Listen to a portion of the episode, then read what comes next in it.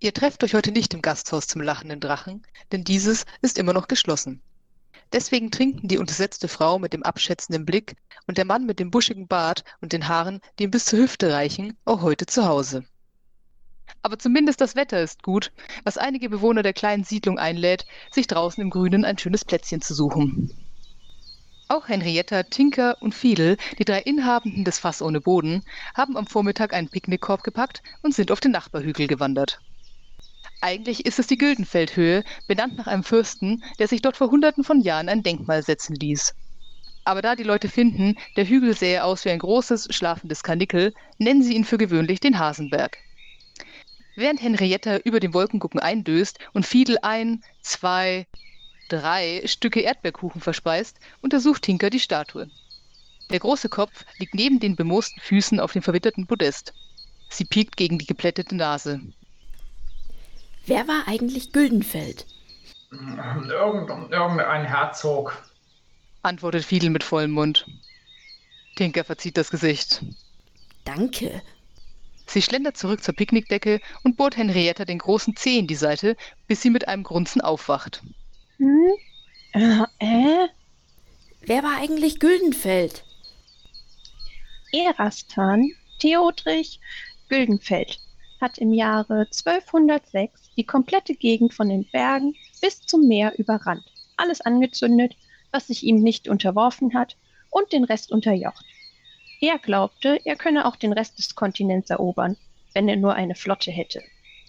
Also war quasi die gesamte Bevölkerung damit beschäftigt, ihm Schiffe zu bauen, selbst als das Essen knapp wurde.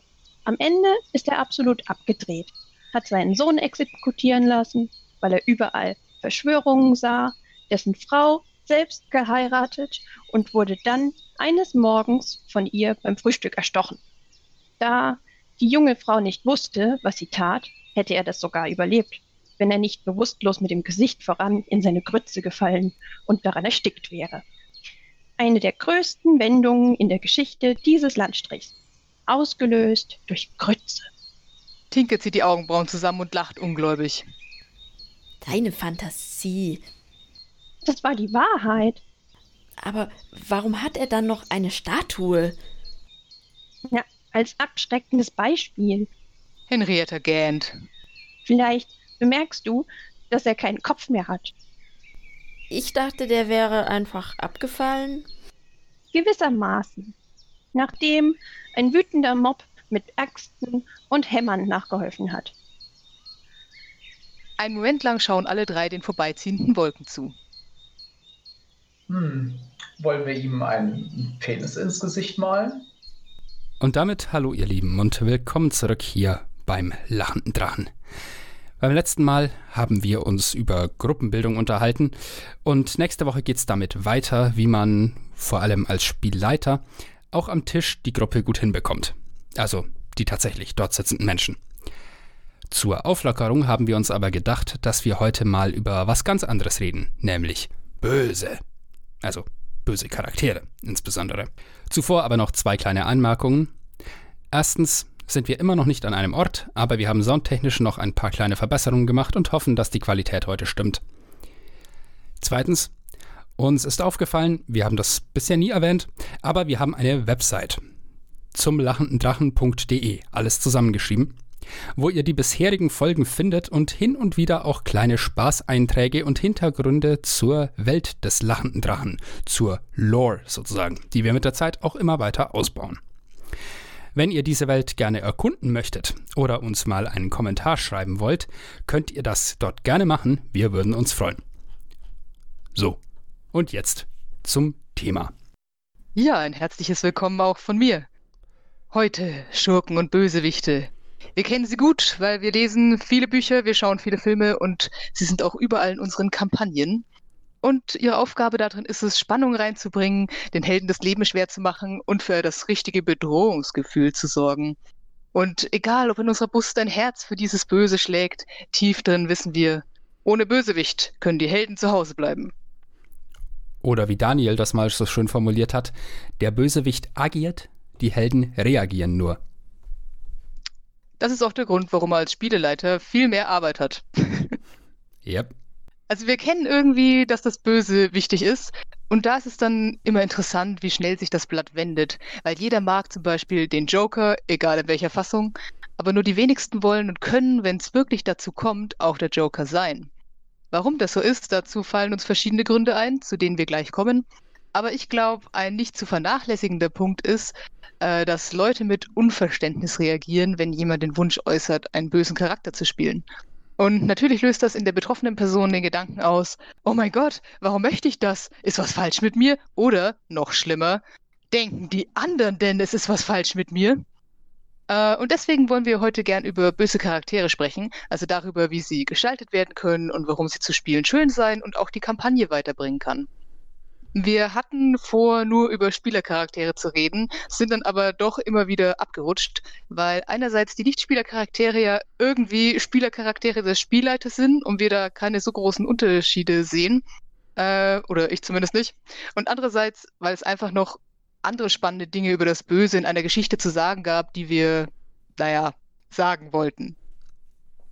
Gut, also, was haben wir heute vor?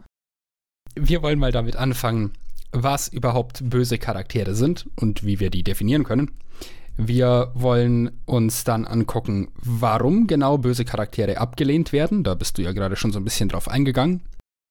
Dann wollen wir klären, warum es sich trotzdem lohnt, böse Charaktere zu spielen, denn wir lieben böse Charaktere und sie sind awesome.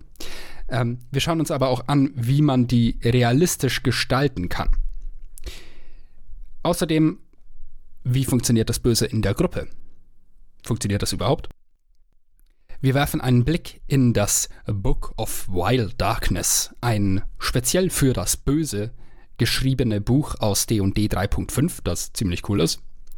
Und wir haben am Schluss noch ein paar nicht ganz unwichtige Ergänzungen dazu, worauf man Rücksicht nehmen sollte, wenn man böse Charaktere in der Gruppe hat oder sogar eine böse Kampagne spielt. Ja, und ich würde sagen, wir steigen jetzt auch gleich mal wunderbar ein. Böse Charaktere, was ist das? Oder was ist eigentlich überhaupt böse? Ich habe in Vorbereitung auf die heutige Episode dieses Book of Wild Darkness gelesen, was du gerade schon erwähnt hast. Und ähm, ja, wie schon gesagt, das ist ein ergänzendes Regelwerk zur 3.5er Edition und das Gegenstück zum Book of Exalted Deeds. Das Book of Wild Darkness, beziehungsweise ins Deutsche übersetzt, das Buch der niederträchtigen Dunkelheit, ist auch ein Item im Dungeon Masters Guide zu D&D 5e das heißt, ähm, das ist so ein bisschen Meta. Es gibt's in Wirklichkeit als Regelbuch, es gibt's aber auch in Game. Und äh, beides will halt so ein bisschen das Böse in die Welt reinbringen. Auf jeden Fall beginnt dieses Book of Wild Darkness auch in etwa genau mit dieser Frage, so was ist das eigentlich Böse? Und das Buch stellt dann auch gleich, wie ich finde, richtig fest, dass es mindestens zwei Möglichkeiten gibt, sich dem Bösen zu nähern. Äh, die eine Variante ist die, die man in Rollenspielen oft hat und die auch Dungeons and Dragons eigentlich benutzt, und zwar, dass das Böse irgendwie sofort objektiv feststellbar ist. Also es gibt Dinge wie zum Beispiel jemanden töten und die sind einfach böse und jeder kann sie auch als böse erkennen. Ähm, dazu muss man sagen, wie gesagt, das Buch gehört zur 3.5er Edition und da gab es noch mehr Zauber und Effekte, die Gesinnung wirklich gebraucht haben. Also wo der Zaubereffekt war, du machst Schaden auf alle bösen Kreaturen in diesem Radius oder so. Das habe ich jetzt so in der fünften Edition nicht mehr wirklich gesehen, was ich als Zeichen werten würde, dass sich Dungeons and Dragons auch ein bisschen von dieser Vorstellung äh, des objektiv feststellbaren Bösen gelöst hat. Ich bin bei diesem Punkt so, ja, wie ist das eigentlich in D&D 5 mit objektiv feststellbarem Bösen? Ähm, da ist mir dieser Zauber Gutes und Böses erkennen, den KlerikerInnen wirken können, eingefallen. Und ich habe den nochmal nachgeschlagen. Ich habe aber festgestellt, der tut nicht ganz das, was der Name erwarten lässt.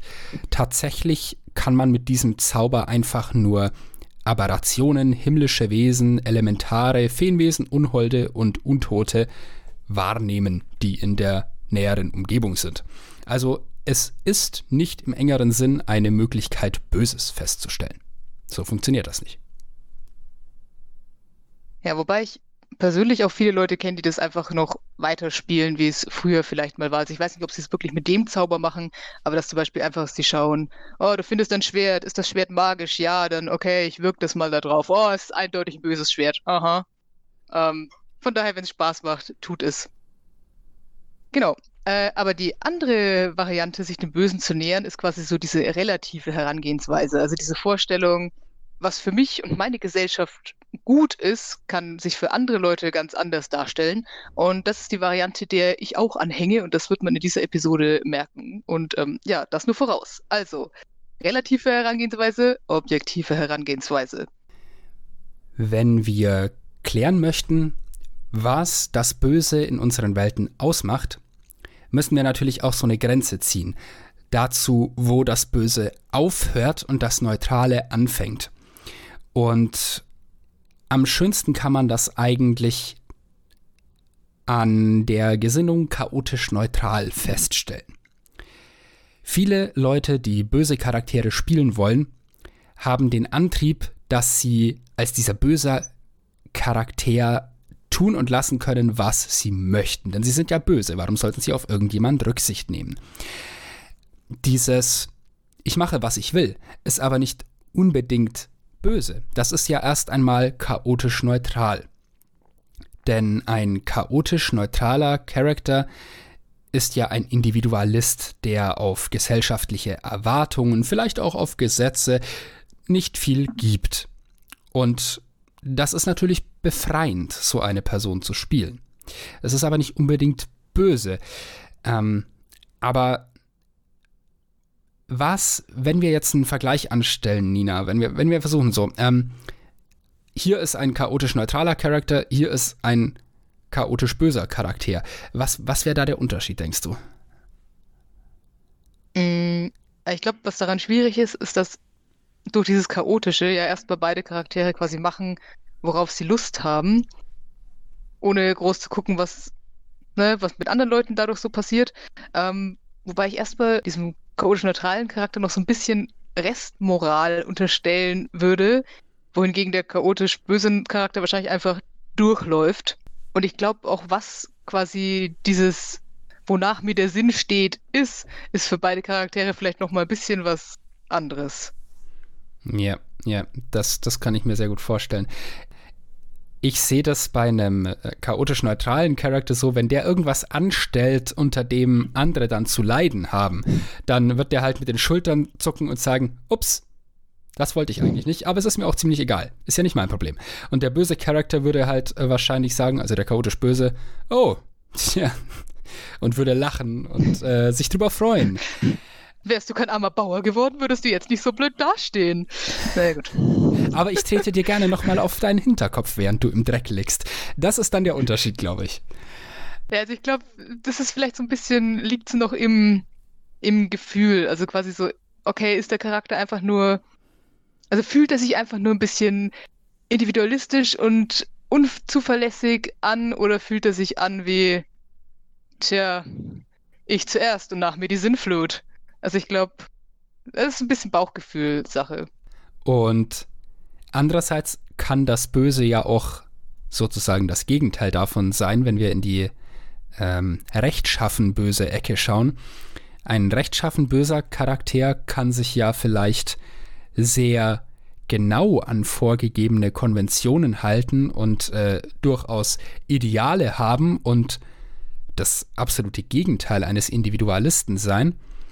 Aber vielleicht sind diese Regeln und Konventionen, an die er sich hält, keine guten oder neutralen Regeln, sondern welche, die direkt dazu führen, dass Menschen oder dass Kreaturen leiden. Ein rechtschaffen böser Charakter könnte ja einem Kult anhängen, jetzt zum Beispiel, äh, der halt ähm, irgendwelche sehr dunklen Rituale vorschreibt für seine Mitglieder. Und ja, kein Individualist, keine besonders freiheitsliebende Kreatur vielleicht, aber nichtsdestotrotz sehr böse. Und so ist dann böse nicht unbedingt individualistisch. Genau, also ihr erinnert euch vielleicht noch aus einer von unseren letzten Episoden, äh, zwei Achsen, chaotisch, rechtschaffen und böse gut, ne? Ihr könnt euch auf jeder unterscheiden von allen anderen. Was jetzt noch interessant ist, wenn wir wissen, was das Böse ist, welche Rolle spielt das in unseren Geschichten und Wann und warum ist jemand eigentlich böse? Also in Geschichten dient das Böse ja meistens dazu, dass, also wenn man mal psychologisch rangeht, dass der Leser sich ein bisschen von den Einschränkungen seines sozialen und gesellschaftlichen Lebens frei machen kann. Das ist ja ziemlich genau das, was wir jetzt hatten mit äh, chaotisch und so. Ähm, weil Monster eigentlich irgendwie unsere Ängste verkörpern, aber halt auch unser unterdrücktes Verlangen und alles Zerstörerische, was die meisten von uns im echten Leben halt für sich behalten könnte es mir einbilden, aber ich glaube, es gibt ja ganz viel Literatur so zur Psychologie des Vampirs zum Beispiel. Warum finden wir das toll?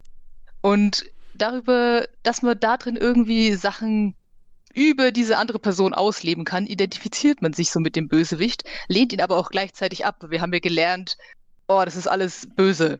Und der Sieg des Helden über das Böse in der Geschichte, das verkörpert dann quasi unseren Sieg über die Dinge in uns, die wir nicht rauslassen wollen oder können.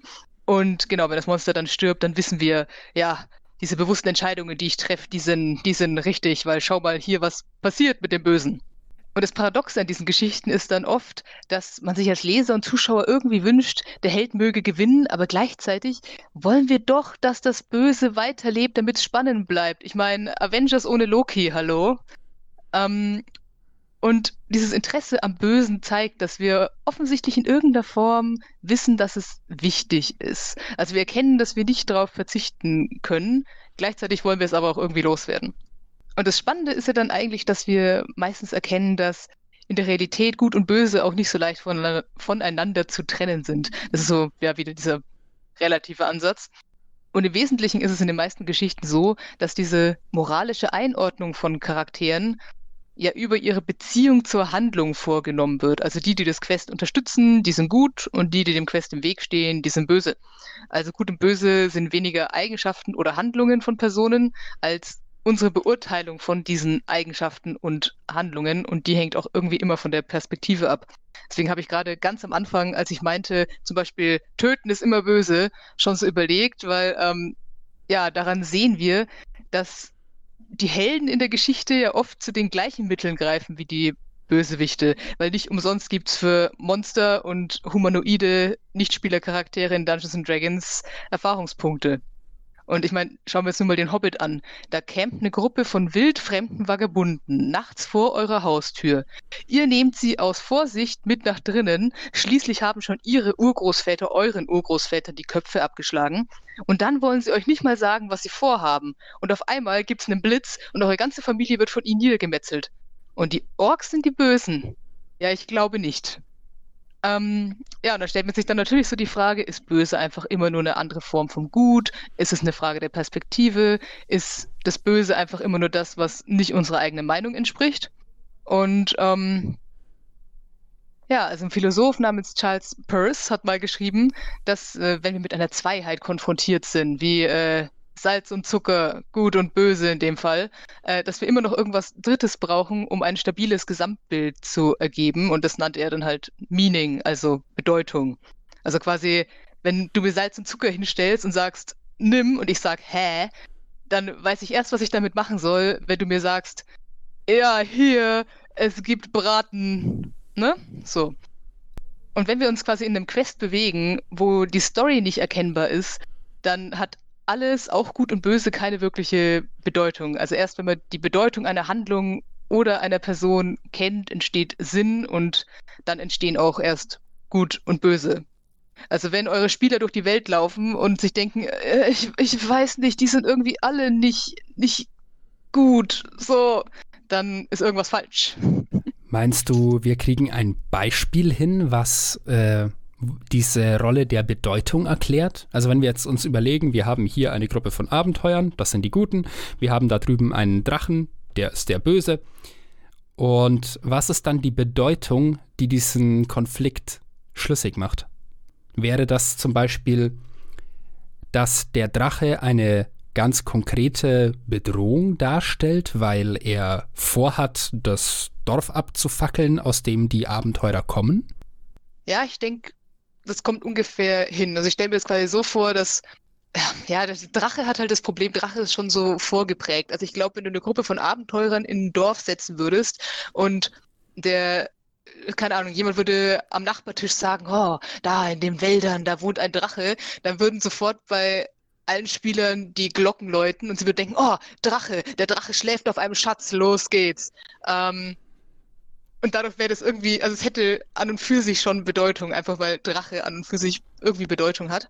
Ähm, generell könnte es aber dann natürlich zum Beispiel sein, dass die Gruppe dann loszieht, um diesen Drachen zu töten und tötet den Drachen und dann kommen sie ins Dorf zurück und merken, keine Ahnung, eine Horde Dämonen hat das Dorf überrannt, weil der Drache war der Weise vom Berg, keine Ahnung, der immer auf alles aufgepasst hat und schon denken die Helden Mist. Ja, Bedeutung und so. oh, das gefällt mir viel besser. Das gibt dem Ganzen Tiefe. Ja, das war jetzt nur, nur ein Beispiel, ne? Aber dadurch kann man sehen, es passiert viel Unsinn in der Welt und manchmal weiß man es nicht so genau. Jetzt haben wir uns darüber unterhalten, was das Böse in Abgrenzung zu den Helden ist. Wie funktioniert das jetzt aber, wenn das Böse der Held sein soll, dein Held sein soll oder deine Heldin? Warum werden böse Charaktere abgelehnt? Ein Grund ist ganz klar, weil Leute fürchten, dass die anderen am Tisch nicht zwischen ihnen selbst und ihrem Charakter unterscheiden können. Das kommt vor. Das hatten wir auch schon mal angesprochen. Nicht jeder Mensch kann in seinem Kopf klar unterscheiden, wann eine Person jetzt eine Rolle inne hat und wann sie als sie selbst spricht. Und an solchen Stellen wird es dann schwierig, einen Bösen zu spielen. Und da muss man sich dann bewusst sein, dass das wirklich nur Roleplaying ist. Wie wir das gut machen können, dazu haben wir später noch ein paar Tipps. Aber tatsächlich habe ich zum Beispiel manchmal im Internet so Zeitungsartikel gelesen von Schauspielern, die, wenn sie mit ihrer Rolle in der Serie halt was Böses getan haben, dann Hassmails von ihren Fans gekriegt haben als Person. Ja, also das ist ungefähr das gleiche Prinzip. Sowas habe ich auch ähm, sehr oft gehört. Es gibt ja, äh, Matt Colville hat doch dieses wunderschöne Beispiel gebracht von dem Schauspieler, der eine böse Rolle gespielt hat und dann im Rahmen der Ermittlungen rund um Jack the Ripper ein Verdächtiger ah, geworden ja. ist, weil die Menschen einfach nicht glauben konnten, dass der so überzeugend einen Bösen spielt und dann kein Böser ist. Das haben die einfach nicht verstanden, was für das Wobei Talent dieses Darstellers spricht, aber nicht Wobei für die Leute. dann auch erwähnt hat, dass sie Jack the Ripper ja nicht gekriegt haben, das heißt, wer weiß. Vielleicht hatten sie recht. ähm, na gut. Genau. Äh, der zweite Punkt, warum ich mir vorstellen kann, dass äh, böse Charaktere abgelehnt werden, ist, dass die Leute sich nicht mit ihnen identifizieren können oder glauben, sich mit ihnen nicht identifizieren zu können. Ähm, da gibt es ja eine Unterscheidung, die ich spannend fand. Ich hoffe, sie kommt jetzt rüber. Und zwar ist es die Unterscheidung zwischen Horror und Böse. Ähm, was in meiner Vorstellung auch ungefähr diese Unterscheidung zwischen Monster und Bösewicht entspricht. Ähm, weil ganz stark runtergebrochen ist böse quasi alles, was wir noch in Worte fassen können. Also wir haben ja quasi eine Welt, die wir erleben und wir haben Dinge und die können wir beschreiben irgendwie und die machen in unserem Kopf auch Sinn und wir haben Worte dafür. Ne? Ähm, und wir können sehr viele Sachen beschreiben, selbst wenn sie sehr schrecklich sind. Ähm, aber alles, was sich quasi unserer Wahrnehmung so weit entzieht, dass wir uns das auch gar nicht mehr vorstellen können, weil es einfach so von unserer Realität weg ist, dass wir damit auch nicht wirklich mehr wissen, was wir tun sollen. Das ist Horror. Und alles, was wir noch irgendwie beschreiben können, ist böse. Also darüber kann man jetzt sicher äh, viel diskutieren, aber ich fand es eigentlich sehr eingänglich so. Und ich könnte mir vorstellen, dass quasi alles, womit ich mich nicht wirklich identifizieren kann, wäre quasi ein Monster und alles, womit ich mich identifizieren kann, wäre ein Bösewicht. Weil Bösewichte haben irgendwie noch, ich sag mal, sie haben einen Grund, sie haben eine Motivation und in die kann ich mich reindenken, selbst wenn sie mir nicht gefällt. Monster ist einfach nur da. Das äh, ist jetzt nicht ganz so elegant ausgedrückt, aber ja, also ich glaube auf jeden Fall, man kann sich mit dem Bösen identifizieren. Es ist möglich. Auf jeden Fall. Und ich habe die Erfahrung gemacht, wenn man, um jetzt mal einen Exkurs zu machen, weg vom Spielercharakter, der böse ist, und hin zu den Bösewichten einer Kampagne, die man als ähm, Spielleiter schreibt, es hilft, nach meiner Erfahrung überhaupt nicht, wenn dieser, wenn dieses Böse, dieser große Willen ähm, nicht humanoid ist. Denn dann kann man sich viel weniger in den reindenken und äh, dann ist das so ein, so ein Kampf, da überhaupt rauszufinden, wie dieser Bösewicht vermutlich agieren würde, weil einem einfach so der Bezugspunkt fehlt. Und ähm, in, auf den Bezug gibt's, äh, habe ich auch mal gehört, der große Bösewicht kann ein ganz normaler Mensch sein, der keine besonderen Fähigkeiten hat, aber Macht und vielleicht ziemlich clever ist. Und ich glaube, solche, sol, so äh, einen Bösewicht zu definieren, es macht ihn nur umso spannender und umso erhöht das Potenzial, dass Leute sich mit dem auch wirklich identifizieren können. In dem Fall wäre es jetzt wichtig, dass du das könntest, weil du bist ja jetzt gerade der Bösewicht als Spielleiter. Ja. Aber auch als Spielercharaktere funktioniert das wahrscheinlich so rum besser. Ein weiterer gängiger Grund für die Ablehnung von bösen Charakteren kann natürlich sein, dass man einfach glaubt, dieser böse Charakter würde in einer Gruppe nicht funktionieren. Oder jeglicher böser Charakter würde in einer Gruppe nicht funktionieren. Ja, das ist ein so wichtiger Grund, dass wir beschlossen haben, wir machen später nochmal einen eigenen Absatz nur dazu. Ja, ein weiterer Grund könnte sein, ich bin mir ziemlich sicher, dass viele Leute nicht so darüber nachdenken, aber es gibt zum Beispiel Denkströmungen, die glauben, ein kreatives Werk, also ein Buch oder ein Film oder so, wäre weniger wert, wenn es moralisch zweifelhafte Handlungen enthält. Ähm, also so, die sehen dann die Fiktion und die Fantasie nicht wirklich getrennt von der Realität. Ähm, und meinen dann, dass quasi wenn man sich einen Film anschaut oder ein Buch liest und da drin passieren schlechte Sachen und irgendwie fühlt man sich dadurch unterhalten als Zuschauer, Leser, was auch immer. Ähm, dass es eigentlich nicht vereinbar ist damit, dass man in der Realität einen guten Charakter hat. Ähm, einfach weil man Dinge, die von Natur aus böse sind, nicht irgendwie, keine Ahnung, unterhaltsam finden sollte. Ähm, und ja, das sind sehr spannende Diskussionen, die darüber dann auch losbrechen. Und das sind auch spannende Gedanken, aber es ist auch ziemlich komplex und geht dann sehr schnell in die Philosophie. Und am Grunde dieses Hasenbaus liegt der Wahnsinn. Deswegen würde ich da jetzt nicht runtersteigen, aber ähm, es könnte ein Grund sein. Klingt für mich so ein bisschen intolerant, aber ja, ich kann verstehen, dass Leute so diskutieren.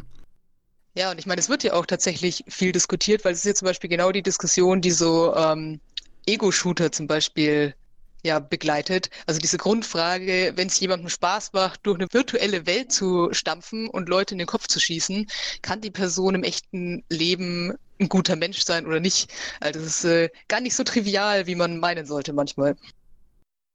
Ein weiteres Problem, das wahrscheinlich dahinter steckt, dass man böse Charaktere ablehnt, sind möglicherweise schlechte Erfahrungen damit in der Vergangenheit böse Charaktere zu spielen und äh, böse Kampagnen zu spielen, dass solche Sachen haben ein relativ hohes Potenzial, Trigger zu enthalten. Also solche Situationen zu produzieren, die einen verunsichern und in denen man sich nicht mehr wohlfühlt.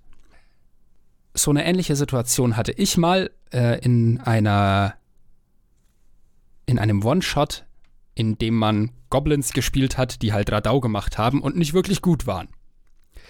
Ähm, und da war eine Situation dabei, wo man halt äh, quasi als Gruppe auf eine Person losgegangen ist, die da nicht wirklich äh, die Möglichkeit hatte, sich angemessen zu wehren. Und das war ein Punkt, wo ich sofort ausgestiegen bin und mental einfach nicht mehr mitspielen konnte, weil ich mir dachte so, wow, nee, äh, Red Flag, geh mir weg damit. Ähm, und sowas prägt natürlich solche Erfahrungen, weil man sich dann denkt so, boah, äh, ich habe da dieses eine Mal eine böse Figur gespielt und äh, das hat sich überhaupt nicht gut angefühlt. Aber da muss man natürlich dann auch so offen sein, denke ich, zu sagen, ja, das war dieses eine Mal und das war diese eine konkrete Situation und es gibt tausend Arten, böse Kreaturen böse Charaktere zu spielen. Und äh, ja, der Goblin ist jetzt sicher nicht die einzige Variante. Von dem her, ja, Das, das ist eine Erfahrung, die man vielleicht mal gemacht hat und die einen vielleicht abschreckt. Ähm, aber das muss nicht dabei bleiben, dass man diesen negativen Eindruck hat. Da lohnt sich, glaube ich, so ein zweiter Anlauf mit Leuten, die man kennt und wo man weiß, man nimmt aufeinander Rücksicht. Genau, wir haben später auch noch ein paar kleine Tipps für euch, was ihr machen könnt, wenn ihr euch um eure äh, psychische Gesundheit sorgt, falls ihr mal eine böse Kampagne einsteigt. So, Jetzt haben wir ziemlich viele Gründe, warum es schwierig sein kann, böse Charaktere zu spielen. Vielleicht. Ähm, trotzdem glauben wir eigentlich, dass es sich lohnt.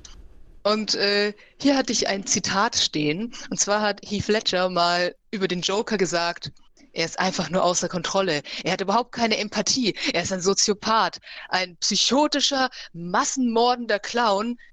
Und es macht mir wirklich, wirklich Spaß. Also wir hatten es auch schon angerissen, böse macht auch Spaß. Böse ist auch irgendwie anziehend. Und ähm, wir wollen auch mal hier so ein bisschen diskutieren, ob böse sowohl die Spiele als auch die Kampagne voranbringen kann.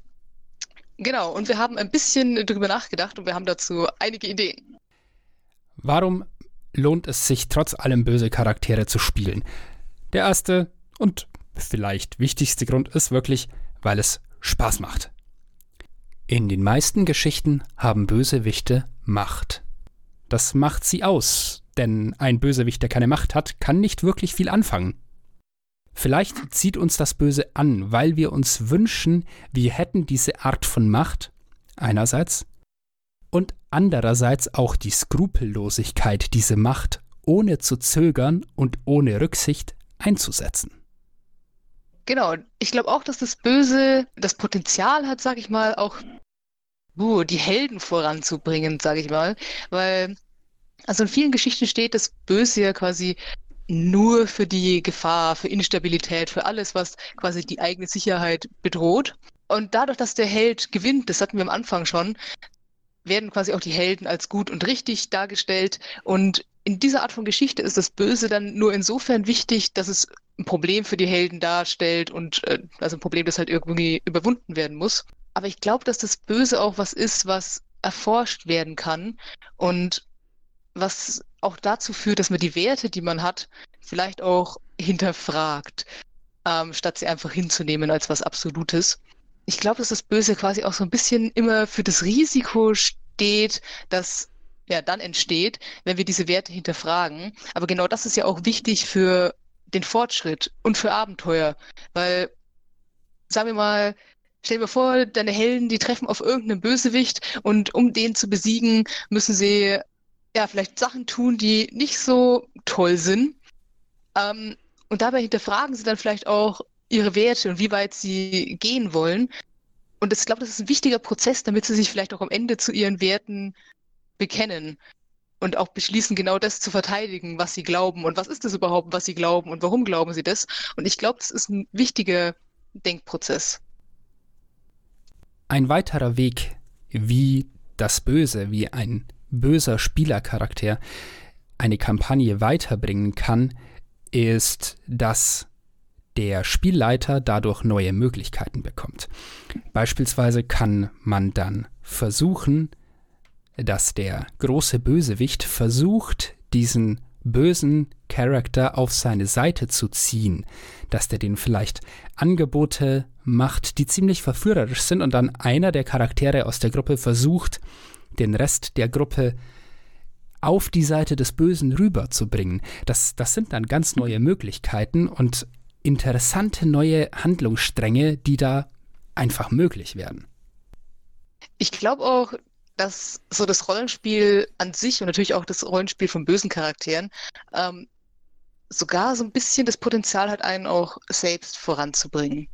Ähm, also ich finde, dass moralisch nicht gute Charaktere und Handlungen wertvoll sein können, weil wenn sie gut gemacht sind, sie es einem ermöglichen, vorübergehend auch eine Perspektive einzunehmen, die man sonst ja ablehnen würde. Also ich denke, man muss sich ja klar machen, wie unglaublich das eigentlich ist, dass wir Menschen überhaupt Rollenspiele spielen können. Also sich was auszudenken, so zu tun, als ob, das ist was, das nicht alle Tiere können. Und ähm, ich glaube, das hat einen großen Lerneffekt. Einerseits vom Einfühlungsvermögen her, ähm, aber dann auch vom Erfahrungswert.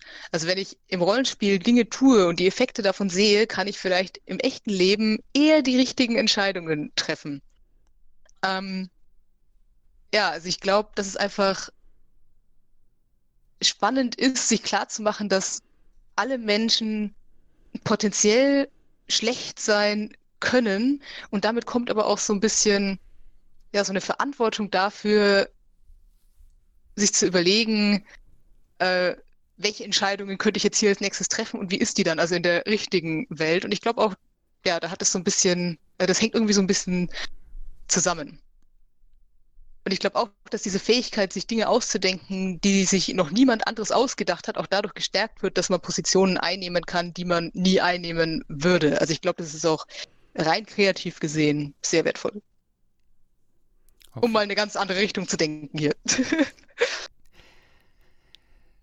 das stimmt auf jeden Fall. Und ich würde da noch ergänzen, dass dieses Spielen eines bösen Charakters und das Entwerfen böser Charaktere einem auch beibringt, wie komplex und vielfältig dieses Konzept von das Böse wirklich ist.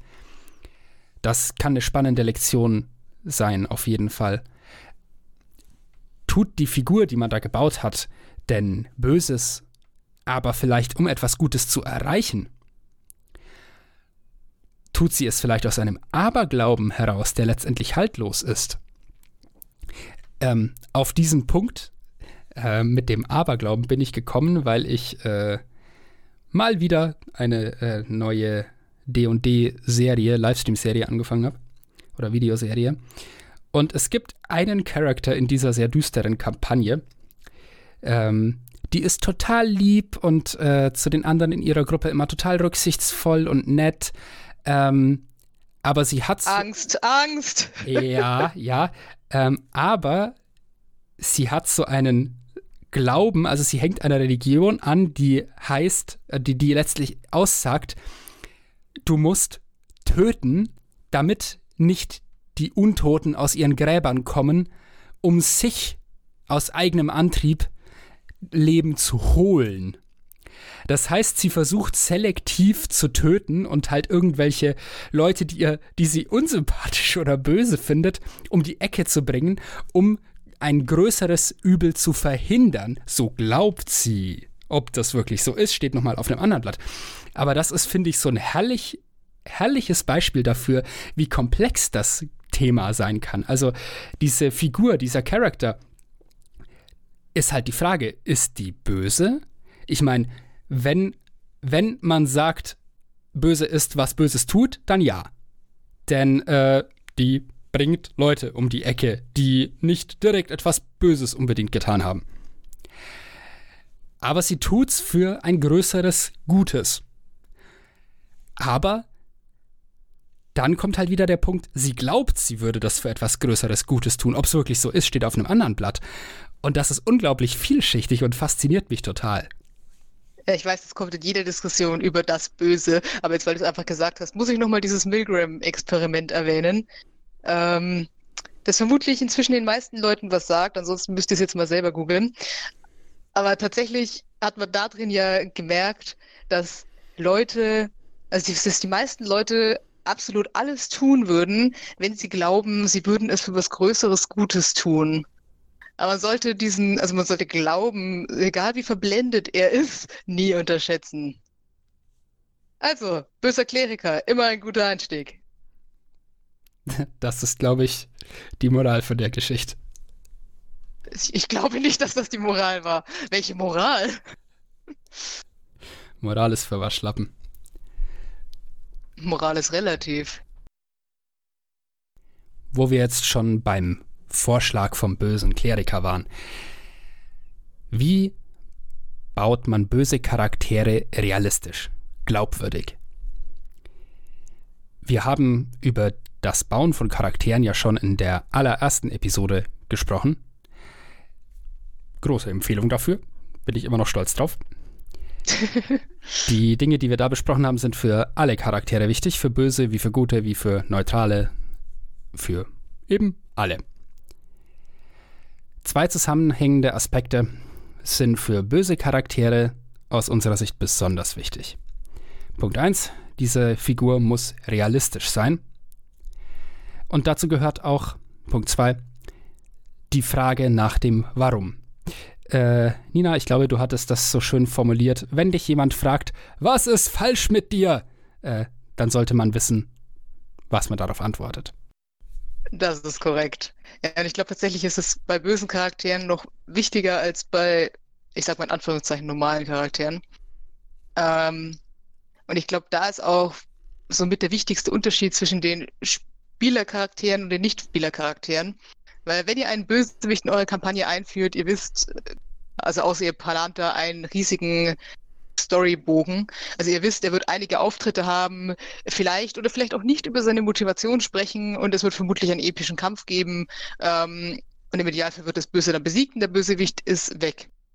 Und für dieses Ziel ist es nicht zwingend erforderlich, den Charakter des Bösewichts komplett zu entwickeln.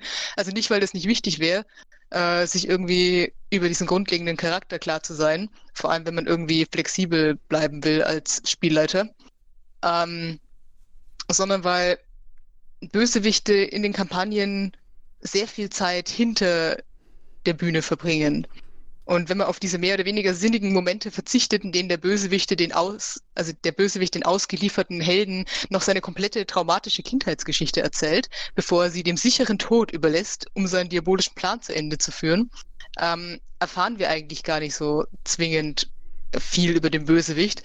Deswegen kann man damit durchkommen, sich nur so ein paar Charaktereigenschaften zu überlegen und sich zu denken, ach naja, wird schon passen aber das funktioniert nicht mehr, wenn ihr mit eurem Charakter 24 Stunden am Spieltag zusammen seid.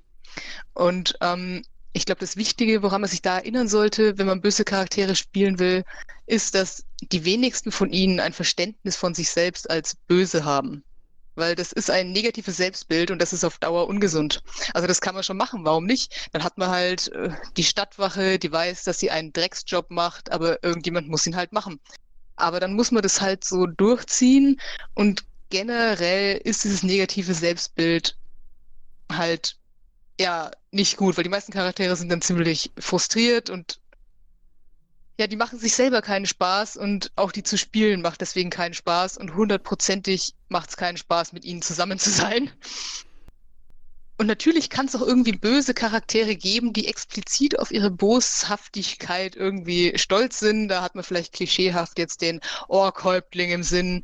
Aber keine Ahnung, bei genauem Hinsinn merkt man dann doch, der ist dann viel eher auch auf Dinge stolz wie wie viele Feinde habe ich erschlagen? Wie viel Gold habe ich erbeutet? Wie viele Sklaven zum Ruhm unseres Gottes geopfert? Und das sind sehr andere Vorstellungen von den eigenen Taten als schlicht, ich war halt heute voll böse. Weil wer dann explizit nur darauf stolz ist, so ein böser Bube zu sein, und ihr merkt es am Klang, der hat für gewöhnlich irgendeine Form von Problem und ist nicht wirklich böse, sondern vier Jahre alt. Und ich glaube, das ist ein wichtiger Punkt, weil jeder Bösewicht ist ja in seiner eigenen Geschichte der Held oder die Heldin. Und wenn man sich entschließt, einen bösen Charakter zu spielen, dann muss dieser Charakter auch in den eigenen Augen aufhören, böse zu sein. Weil ihr spielt ja keinen Bösewicht, ihr spielt eine Person. Und ihr schaut euch das Handeln des Charakters durch dessen Augen an und nicht von außen, weil niemand wird ja böse geboren. Also es gibt ja bestimmte Veränderungen im Gehirn, die ein Verhalten dann wahrscheinlicher machen als ein anderes, aber die meisten Einstellungen und Verhaltensweisen sind ja ein Produkt dessen, wie man aufwächst und in welchem System man aufwächst. Ähm, deswegen glaube ich, ja, denkt über Ereignisse in seinem Leben nach, über Entscheidungen, die der Charakter getroffen hat, die ihn zu dem gemacht haben, was er oder sie heute ist. Weil jeder Charakter hat irgendwie Gefühle, er hat Wünsche, er will irgendwas erreichen und er will ein Teil von irgendwas sein. Und jeder Charakter hat Fehler und Schwächen und Sollbruchstellen. Und wir hatten es ja vorhin, wenn ihr solche Aspekte nicht in eurem Charakter findet, dann ist er kein Bösewicht, er ist ein Monster. Jetzt haben wir uns darüber unterhalten, wie man so einen bösen Charakter bauen kann, damit er realistisch ist, glaubwürdig ist und vielleicht auch einfach cool. Böse ist immer cool. Meistens. Jetzt kommen wir auf einen Punkt zurück, den wir schon mal besprochen hatten, tatsächlich in der letzten Episode, ebenfalls sehr empfehlenswert. Wie kann dieser Charakter jetzt in der Gruppe funktionieren? Wie macht man das? Wie bekommt man alle Charaktere, die böse sind, in diese Gruppe mit rein und in die Story? Eine Möglichkeit ist definitiv, wenn man verschiedene böse Charaktere hat, ge gebt ihnen ein gleiches oder ein zumindest vereinbares Ziel. Vielleicht sind sie Kleriker verschiedener böser Götter, die ähnliche Interessen haben. Oder gebt ihnen die gleiche Organisation, in der sie Mitglied sind. Das kann man ja vorab als Voraussetzung bei der Charaktererstellung reinbringen. Vielleicht haben diese Charaktere persönliche Bindungen. Vielleicht haben sie auch in diesem Rahmen einfach einen gemeinsamen Feind. Auch da hatten wir schon mal drüber gesprochen. Es ist eine tolle Sache, wenn man bei der Charaktererstellung von Anfang an sagt, euer gemeinsamer Nenner ist, ihr wohnt in diesem Gebiet, ihr mögt diese Person nicht. Das kann ja in dem Fall dann eine gute Person sein, wenn es eine Gruppe aus bösen Charakteren ist. Oder jemand anderes Böses. Es ist ja das Schöne an bösen Charakteren, dass ne, böse und böse nicht unbedingt Team ergibt. es ist schwierig, aber es ist gleichzeitig auch spannend. Und das ist der Grund auch, warum wir hier so darauf achten müssen, dass diese Charaktere in eine zu einer Gruppe werden. Denn ja, gerade wenn Charaktere böse sind, achten sie halt sehr auf ihre eigenen Interessen und nicht auf die von irgendwelchen Leuten, die da mit ihnen rummarschieren. Also muss man da besonders darauf achten, dass die irgendwo Gemeinsamkeiten aufweisen, denn ansonsten gibt es dann schnell Clash und Mord in der Gruppe, innerhalb der Gruppe. Weil dann halt zwei böse Charaktere oder noch mehr nicht mehr miteinander können oder wollen. Und äh, dann steht man als DM da und denkt sich, hm, ja gut, das war jetzt wohl die Kampagne, ihr seid alle tot. Das ist nicht so praktisch. Man, das kommt vor. Ja, es soll vorkommen. Ähm, man kann auch so ein bisschen, ich, ich könnte jetzt sagen, es ist die Brechstange-Methode, ähm, aber es funktioniert halt auch einfach wirklich gut, dass man sagt, ja, ihr habt keine Wahl, als miteinander zu arbeiten, weil ihr zum Beispiel zusammen im Knast sitzt und äh, alle anderen, die da sind, taugen nichts. Aber ihr scheint, wenn ihr euch die anderen anschaut in der Gruppe, denkt ihr, ja, die könnten was taugen, die sollte ich heranziehen, wenn ich hier ausbrechen will, weil allein kriege ich es nicht hin. Zu viele Wachen zu starke Wachen. Eine andere Möglichkeit ist, gezielt mit der Backstory zu arbeiten. Das ist der Gegensatz zur Brechstangenmethode und der, äh, ja, einerseits der subtilste, andererseits aber auch der, der die meiste Arbeit macht, nicht wahr?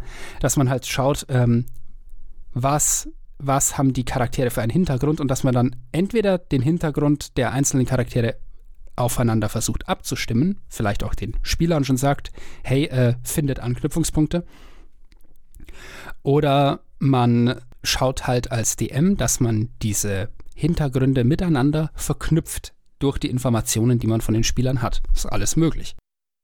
Wichtig ist, da hast du, Nina, sehr drauf bestanden, ähm, dass man nicht implizit Annahmen darüber machen möchte, was die Charaktere wohl tun wollen.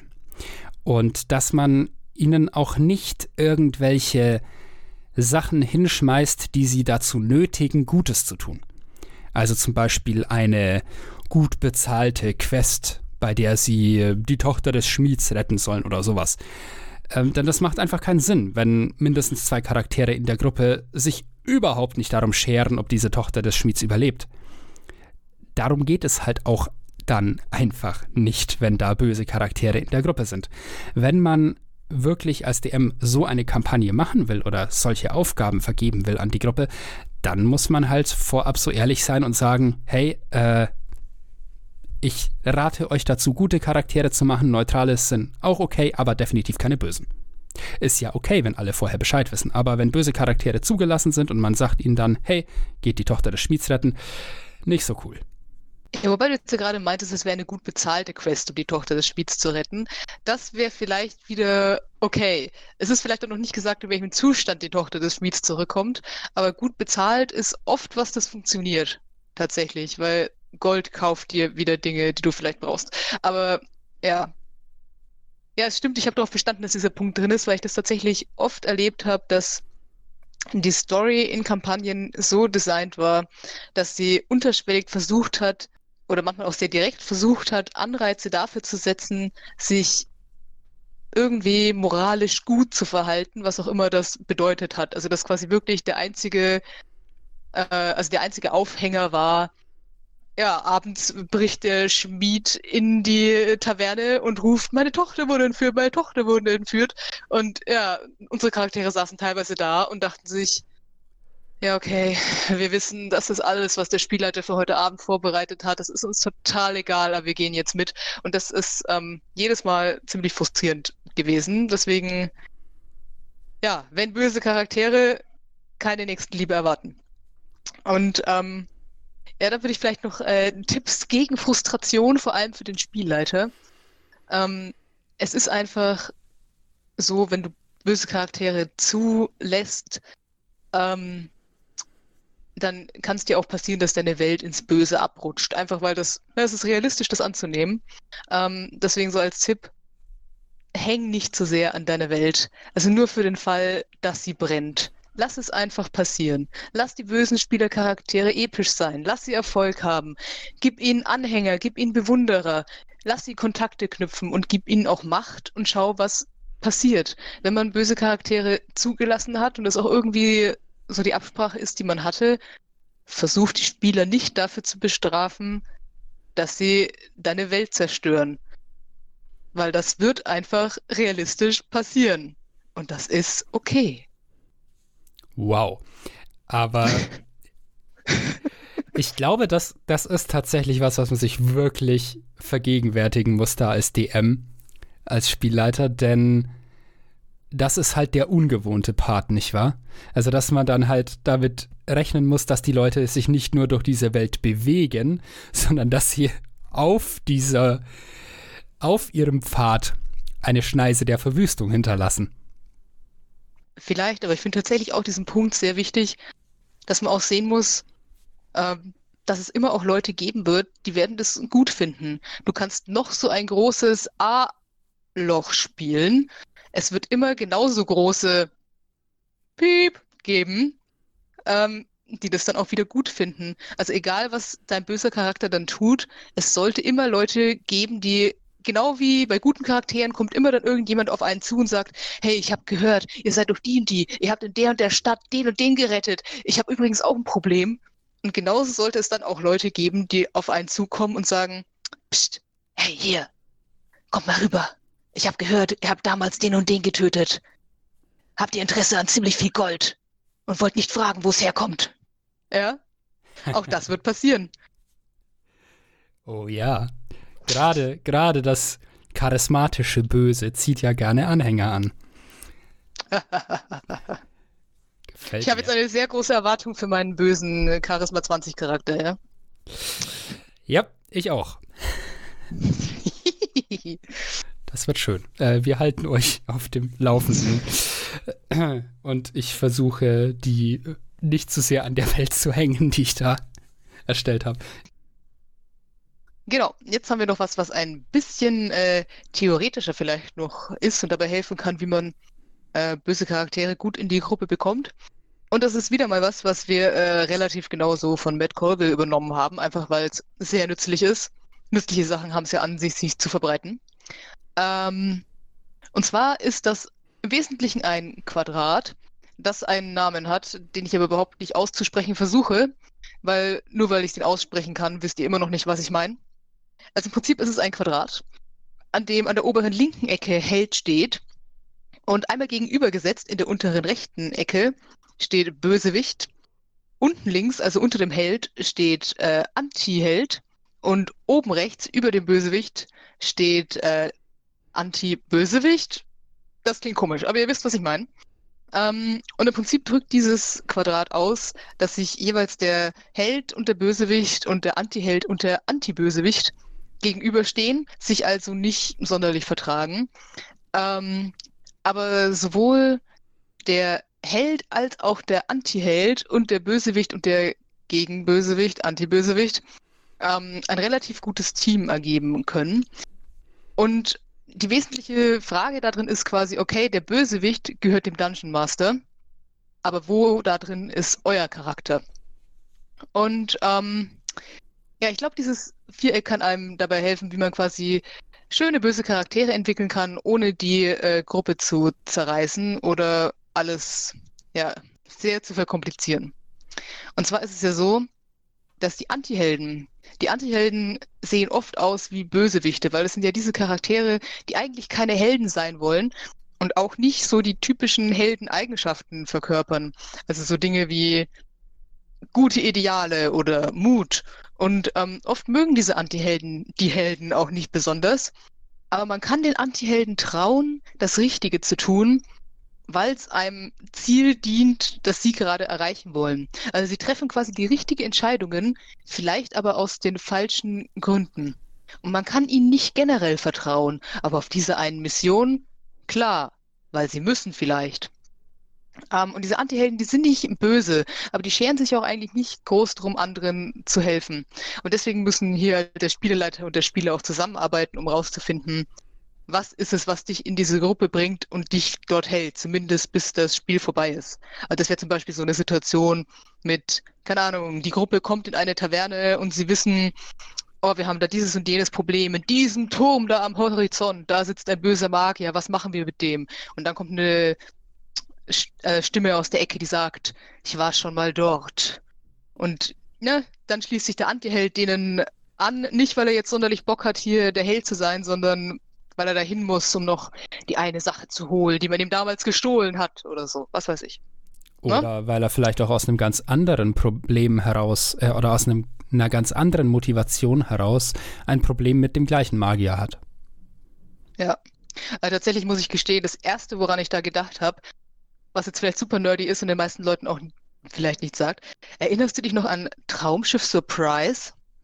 Oh Gott, ja.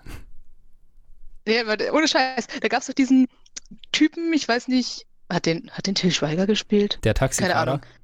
Ja, genau. Und der ist ja dann auch eigentlich nur mit auf diese ganze Quest gekommen. Also die anderen sind hier gegangen, weil sie verstanden haben, oh, wir müssen das Universum retten, das ist jetzt ernst und so. Aber er ist ja nur mitgegangen, weil er jemanden finden wollte, der ihm sein scheiß Taxi bezahlt. ne? Also das ist quasi so der typische Anti-Held. Es ist mir total egal, was mit dem Universum passiert, aber ich gehe hier nicht weg, bevor ich mein Geld habe. Aber dadurch hilft halt trotzdem mit, das Universum zu retten. Antiheld. Ich hasse es, dass ausgerechnet dieser Streifen das perfekte Beispiel dafür hat. Ja, leider, leider. Ich dachte es mir auch, aber es war so gut. Ähm, na gut, aber auf jeden Fall Anti-Bösewicht und hier wird's spannend, weil der Anti-Bösewicht, der kann oft als Held durchgehen, weil dieser Anti-Bösewicht, der will kein Bösewicht sein, aber auch er tut es aus der Notwendigkeit heraus. Also er hat auch ein eigenes Ziel eine eigene Agenda und er wird die falsche Entscheidung für das größere Gute treffen. Also die eignen sich zum Beispiel gut ähm, für Stories irgendwie mit Betrug. Also dass jemand die ganze Zeit in der Party mit drin ist und dir glaubt, hey, mein bester Kumpel, der macht genau das gleiche wie ich und der will das gleiche wie wir, super. Und dann, wenn der Moment kommt, sagen sie, Entschuldigung, ihr könnt das Artefakt nicht haben ich brauche das Artefakt. Und dann sind sie weg. Uh, neuer Bösewicht oder so. Ähm, für die muss man halt einfach nur wissen, was dieses größere Gute ist, für das sie eigentlich stehen. Und also deswegen quasi diese Anti-Bösewichte, die machen sich in der Heldengruppe gar nicht so schlecht, tendenziell. Und sofern das für alle in der Gruppe okay ist und die damit klarkommen, da sind wir dann auch wieder bei der Trennung von äh, wer ist die Person, die mir gegenüber sitzt und wer ist der Charakter, den sie spielt. Wenn alle darauf klarkommen, kann es natürlich unglaublich spannend sein, so ein Betrugsszenario durchzuspielen. Weil dann halt äh, für Roleplaying ist es natürlich immer tierisch spannend, wenn es da so eine Zuneigung vielleicht zu diesem Charakter in der Gruppe gibt oder gab, weil man halt gesagt hat, ja, wir haben schon so viel zusammen erlebt und man konnte sich immer auf diesen Charakter verlassen. Und dann kommt diese eine Situation, wo der Charakter dann sagt, ja, an der Stelle ist unsere Kooperation leider vorbei. Nehmt es nicht persönlich, das ist einfach mein Geschäft. Und äh, die dann einfach äh, sitzen lässt oder vielleicht sogar Schlimmeres. Und dieses, dieses, dieser Vertrauensverlust ist natürlich ein Aufhänger für äh, das Ausspielen des eigenen Charakters, denn ja, der wird wahrscheinlich in irgendeiner Weise darauf reagieren, dass er gerade in höchstem Maße betrogen wurde und sein Vertrauen missbraucht wurde. Höchstwahrscheinlich. Also wie man jetzt vielleicht schon gemerkt hat, dieses ähm, Viereck ist vermutlich eher hilfreich, wenn ihr unterschiedliche Alignments in eurer Gruppe kombinieren wollt. Und das, was Philipp euch am Anfang erzählt hat, ist vielleicht eher sinnvoll. Also funktioniert sicher auch mit Gut und Böse, aber auch sinnvoll, wenn ihr nur böse Charaktere habt, die ihr irgendwie integrieren müsst. An der Stelle haben wir jetzt noch einen kleinen Bonus für euch, weil ich habe es ja schon eingangs erwähnt. Ich habe zur Vorbereitung auf heute ähm, The Book of Wild Darkness gelesen. Ähm, und es steht da explizit drin, das Buch ist nur für Spielleiter, aber meine Güte, holt euch eure Inspiration, macht böse Charaktere. Es wird interessant. Ähm, genau. Und ich sage euch einfach mal, was ihr da drin findet, und dann könnt ihr entscheiden, ob ihr das äh, mal lesen wollt oder nicht. Ist auch nicht zu lang.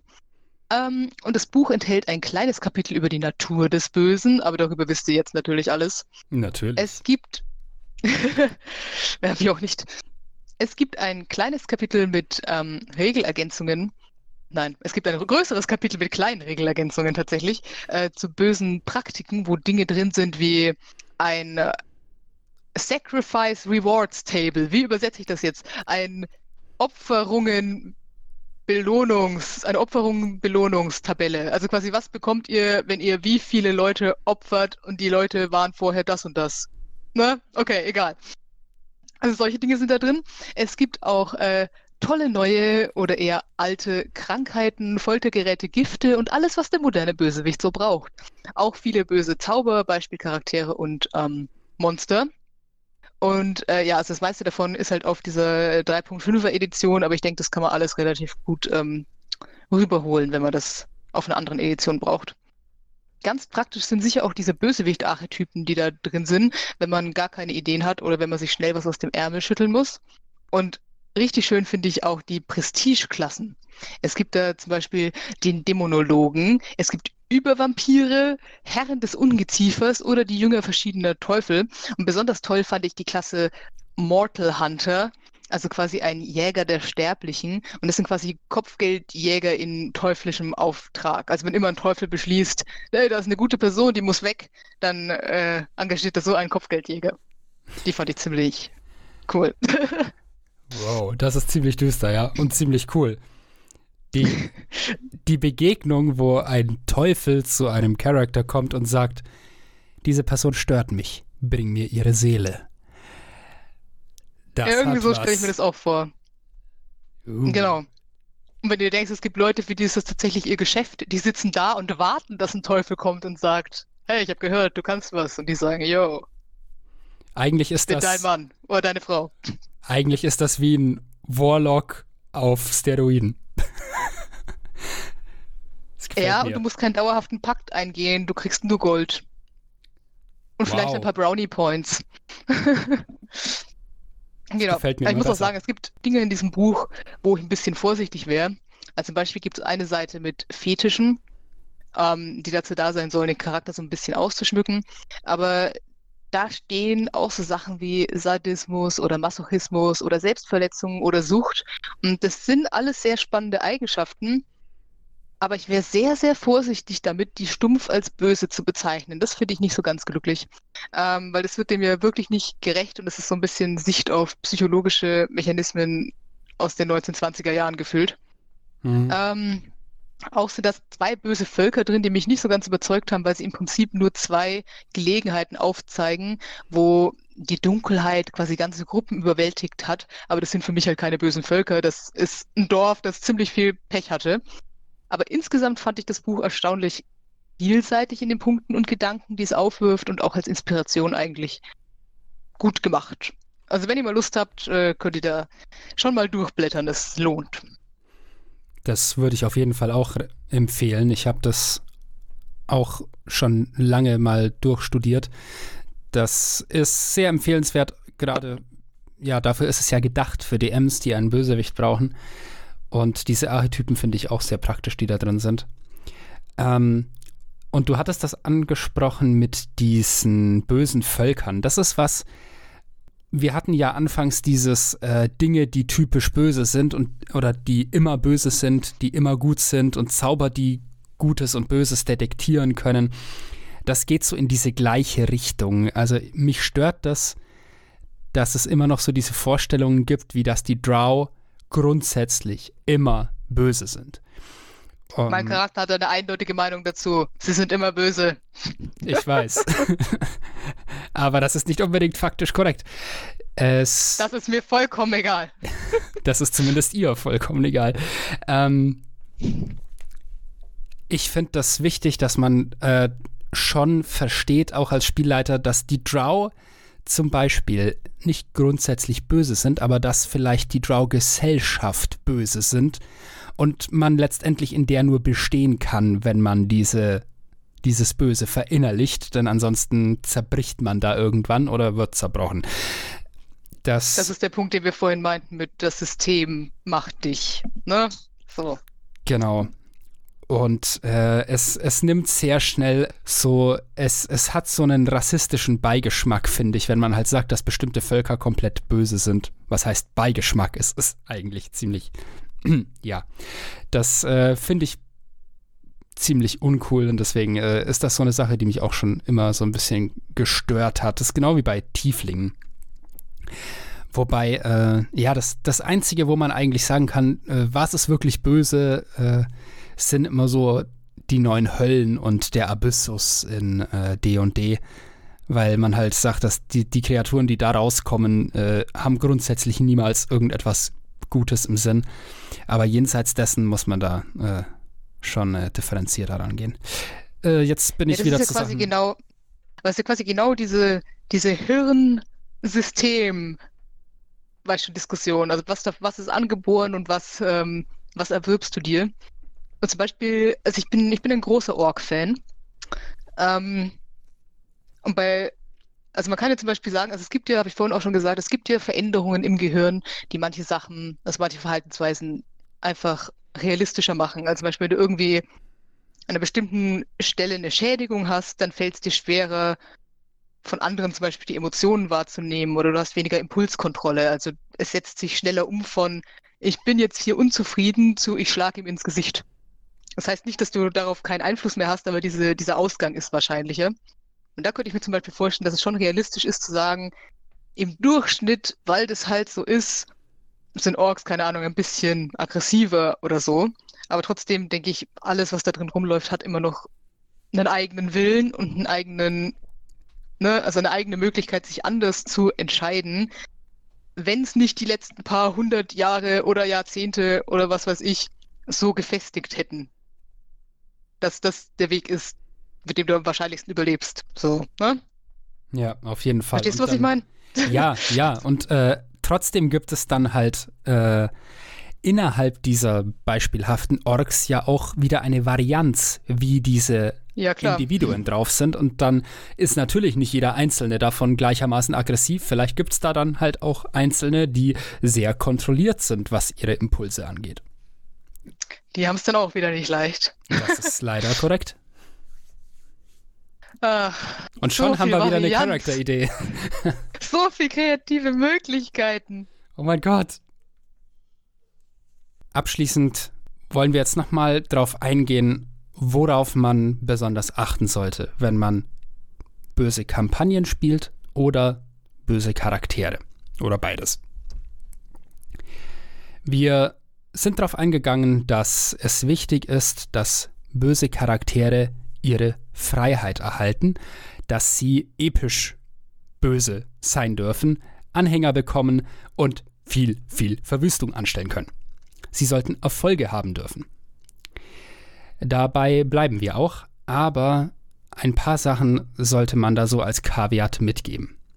Das erste ist natürlich, das habt ihr von mir gerade äh, und auch von Nina schon des Öfteren gehört, redet miteinander. Es ist extrem wichtig, so böse Kampagnen mit Leuten zu spielen, die ihr vorher schon kennt. Solche sensiblen Geschichten mit Leuten anzupacken, die man vorher vielleicht gar nicht kennengelernt hat, ist sehr gefährlich. Also wirklich gefährlich im Sinne von, da kann man an seltsame Leute geraten, die da halt ihre Vorlieben dann ähm, ausformulieren am Tisch und das ist dann wirklich, wirklich uncool. Seht zu, dass ihr solche böse Kampagnen mit Leuten spielt, denen ihr vertraut, die vielleicht euch auch dahingehend kennen, dass sie wissen, was sie machen können, was sie behandeln können und wovon sie die Finger lassen sollen. Ansonsten redet auch explizit darüber, hey, äh, was ist für uns jetzt okay, wenn wir böse Individuen spielen? Da könnten verschiedene Sachen passieren. Wir könnten Leute foltern. Wenn das passiert, wo ist da der Punkt, an dem wir sagen, ja, stopp, an der Stelle würfeln wir das jetzt nur noch aus, aber wir sagen nicht mehr, wie das passiert. Zum Beispiel, legt einfach fest, wo sind eure Grenzen und legt auch, findet für euch auch einen Mechanismus, wie diese äh, Null- und X-Karten und was es da alles gibt, findet für euch einen Mechanismus, um den anderen am Tisch anzuzeigen, hey, was da gerade passiert, gefällt mir nicht mehr so. Und ähm, ja, schaut auch drauf, dass der DM, der das mit euch macht, jemand ist, den ihr kennt, dem ihr vertraut, wo ihr wisst, der wird das nicht ausnutzen, um euch in Situationen zu werfen, die für euch dann im Nachhinein echt, echt uncool sind. Denn das kann theoretisch in jeder Kampagne passieren, aber besonders wahrscheinlich ist es natürlich, wenn man in böse Kampagnen einsteigt, wenn man böse Charaktere spielt. Deswegen ist diese moderierende Rolle eines Spielleiters selten so wichtig wie in bösen Kampagnen. Das war äh, Punkt 1. Das war jetzt so wundervoll. Ich weiß überhaupt nicht, was ich da noch äh, viel ergänzen kann. Aber vielleicht hänge ich einfach trotzdem noch aus meinen Erfahrungen was an, was sich vielleicht jetzt auch teilweise mit dem überschneidet, aber dann stimme ich dem damit einfach zu. Aber vielleicht einfach, um es auch nochmal greifbarer zu machen, was böse Kampagne tatsächlich vielleicht auch heißen kann. Also du hast es jetzt auch schon gesagt, also es, ich denke auch, es braucht in bösen Kampagnen, wie wir es auch bei Sexualität im Rollenspiel schon gesagt hatten, auch eine schöne Episode. Es braucht so ein gewisses Grundvertrauen zu den anderen Spielern. Ich habe vor allem früher sehr viele Rollenspiele online gespielt, wo natürlich noch dieses wir kennen uns nicht in real dazu kam, was ja ohnehin zur Vorsicht einlädt. Und auch da war mir immer wichtig, so eine gewisse Verbindung zu den anderen Leuten im Spiel aufgebaut zu haben, bevor abgedrehter Scheiß passiert. Also ich wollte wissen, hat die Person ein geregeltes Leben? Ist die Person psychisch stabil?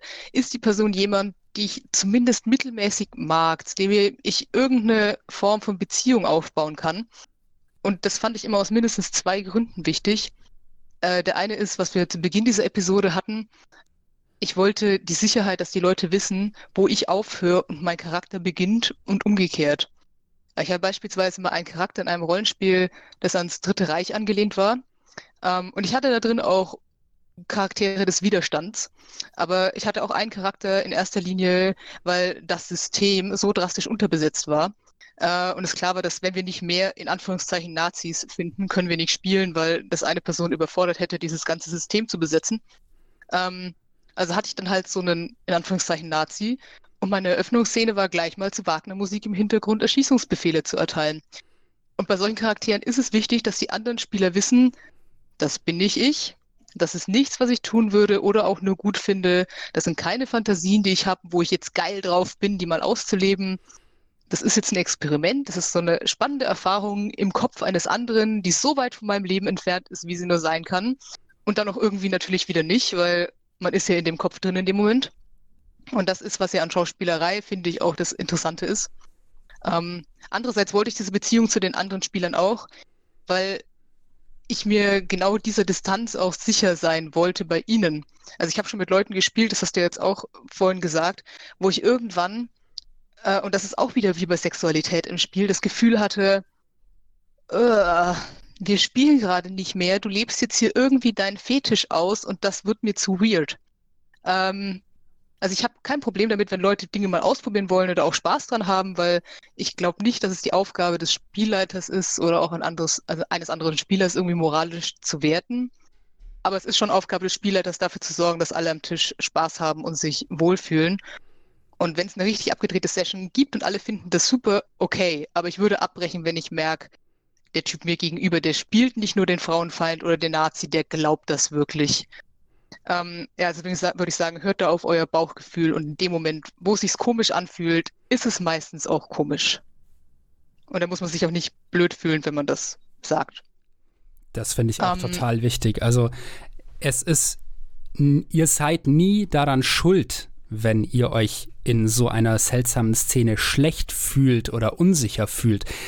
Ähm, das ist was, was man dann sofort kommunizieren sollte und wo man auch jedes Recht hat, darauf zu bestehen, dass man dann nicht so weitermacht. Denn wenn in der Gruppe es reicht, wenn einer in der Gruppe sich unwohl fühlt und keinen Spaß mehr hat, dass das, das ist dann ein Zeichen dafür, dass es gerade nicht mehr funktioniert und dass man dringend etwas machen muss. Und da darf man sich dann, oder da sollte man sich dann wirklich nicht äh, irgendwie, da sollte man nicht das Gefühl ha haben, dass man da jetzt durch muss oder dass das, äh, ja, dass man da jetzt verpflichtet wäre, das über sich ergehen zu lassen. Im Gegenteil, da sollte man dann, da hat man dann jedes Recht, sofort zu sagen, hey, stopp, äh, geht gerade nicht. Änder das.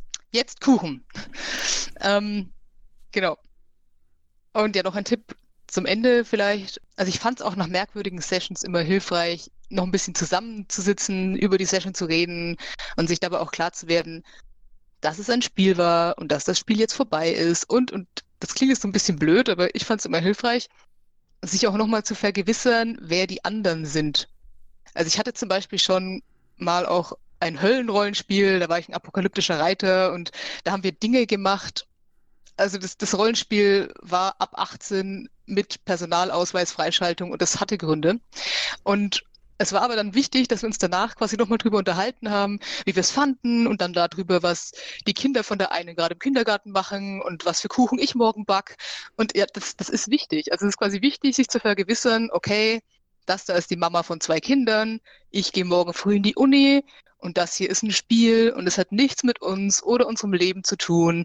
Und wir können da reingehen und rausgehen. Und es hinterlässt keine Schäden. Das war irgendwie gut zu wissen. Das kann ich absolut nachvollziehen, denn wenn man gerade so ja so intensiv in einen Charakter reingeht, der vielleicht jetzt wirklich wirklich übel ist, dann hilft es, wenn man sich danach auch wieder aus dieser Rolle raushilft und so langsam zurückfindet in die Realität, um da halt auch so einen bewussten Cut zu haben, so ja, dieses seltsame, aber interessante Erlebnis ist jetzt vorbei und wir sind jetzt wieder da raus und wir sind wieder wir selbst. Das kann ich absolut nachvollziehen, dass das wichtig ist und da stimme ich dir auch zu, dass ich hatte selber noch keine so krasse Session, wo ich das Gefühl hatte, ich brauche sowas danach, aber ich glaube, wenn es ist, ist das eine sehr gute Vorgehensweise. Das beruhigt mich. Mal schauen, vielleicht haben andere Leute damit auch äh, eigene Erfahrungen gemacht, die sie teilen wollen mit uns. Wie gesagt, wir haben da eine Website, auf der man kommentieren kann und wir würden uns freuen. Und wir werden in zwei Wochen auch mal eine äh, alle nur böse Kampagne spielen. Philipp tut mir jetzt schon ein bisschen leid, aber ich bin auch sehr gespannt zu sehen, wie das ähm, läuft. Weil, wie gesagt, die letzte böse Kampagne, die wir hatten, habe ich geleitet. Das war so semi-gut, ähm, was an mir lag. Äh, und ich bin gespannt zu sehen, wie jemand anderes das macht. Ich Wir halten euch auf dem Laufenden. Ich finde, deine böse Kampagne damals hat gut funktioniert. Ähm, aber ich bin auch sehr gespannt. Ich glaube, meine Einschränkung war ja nicht, dass alle böse sein müssen, aber äh, niemand darf gut sein. Äh, ja, und ich, das, das, ich Ist bin, jemand wirklich neutral? ich habe keine Ahnung. Und äh, ja, ich glaube, das wird so, wie sagt man im Englischen so schön, äh, Baptism by Fire, eine Feuertaufe. Ja, Uh, ich bin, ich bin sehr gespannt, wie das wird. Im wahrsten Sinne des Wortes. Hilfe. Aber Dann halt, ich bin eine Lady. das macht's nicht besser. oh doch. In der Hinsicht wahrscheinlich schon. Oh, wir äh, werden sehen. Äh, Ich bin auch dafür, wir, wir sollten dann drüber quatschen, wie das gelaufen ist hier. Ja. Gott, ich bin so gespannt. Ich habe ein bisschen Angst, aber ich freue mich auch. Nun denn, an der Stelle machen wir wieder dicht. Mal gucken. Vermutlich hat das Gasthaus das nächste Mal auch noch nicht auf. Aber wir äh, finden Wege zum Alkohol. Oder der Alkohol zu uns. Das ist wahrscheinlicher. So oder so werden wir uns wieder hören. Und bis dahin, haltet die Ohren steif und macht's gut. Alles Gute!